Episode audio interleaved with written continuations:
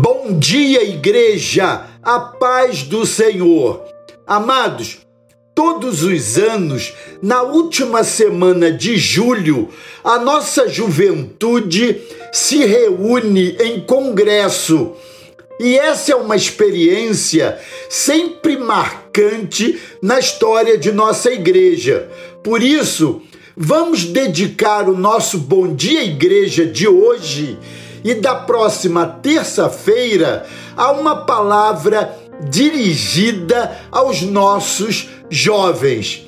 Antes, como de costume, convido você a abrir a sua Bíblia no texto de 1 Coríntios, capítulo 10, verso 31, que nos diz assim: Portanto, quer comais, quer bebais, ou façais qualquer outra coisa, fazei tudo para a glória de Deus.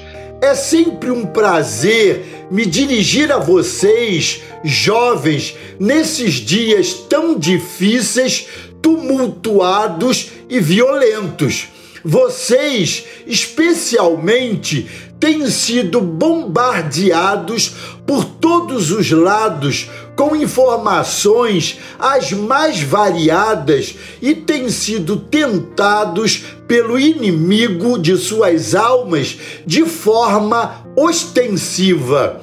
Penso que é muito desafiador ser um jovem cristão genuíno nesses dias marcados pelas incertezas e pelo caos em diversas áreas tomo a liberdade de trazer a vocês alguns conselhos que julgo apropriados para que enfrentem e vençam todas as formas de erro.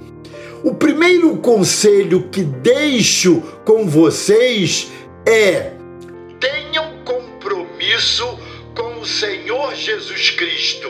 Esse compromisso nasce com a experiência do novo nascimento e avança com a submissão de vocês ao senhorio de Cristo, conforme João, capítulo 3, versos 1 a 8 e Mateus, capítulo 16, versos 24 a 27.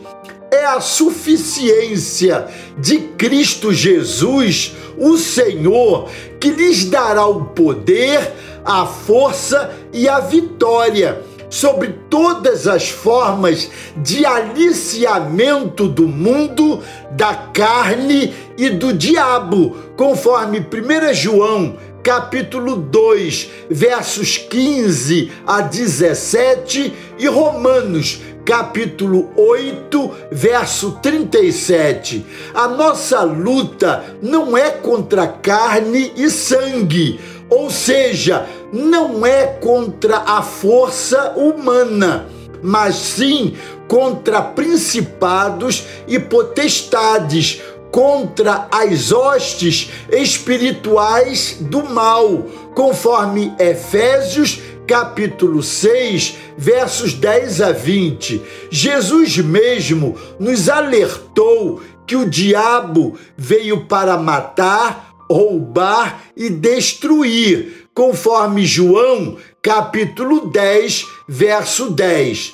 Em Cristo Jesus, a nossa vitória está absolutamente garantida, conforme Romanos, capítulo capítulo 8, versos 38 e 39. Mas o nosso compromisso com Cristo Jesus é essencial para as nossas vitórias em várias áreas de nossas vidas.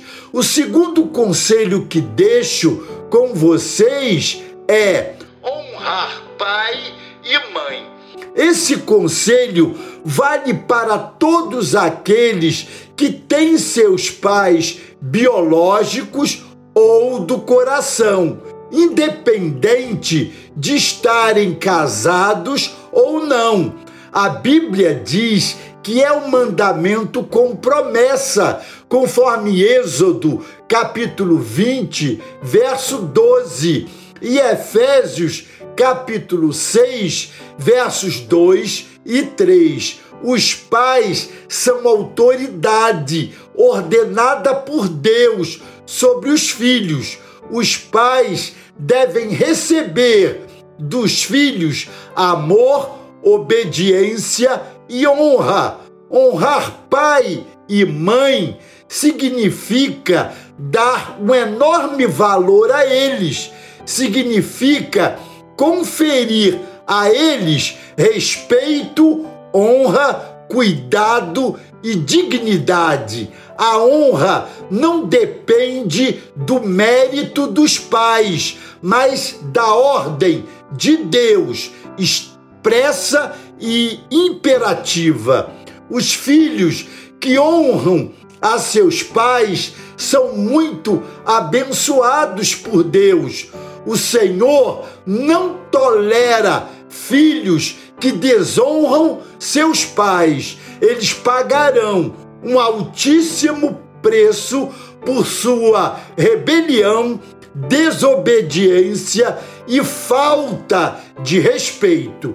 Amados, hoje ficamos com esses dois conselhos, mas na próxima terça-feira vamos fechar o assunto, trazendo mais dois conselhos que serão bênçãos em suas vidas se fizerem deles objeto da sua atenção. Estejam certos de que os resultados dessa obediência à palavra de Deus certamente se converterão em bênçãos grandiosas para as suas vidas no presente e no futuro. Amém? Glória a Deus. Deus os abençoe.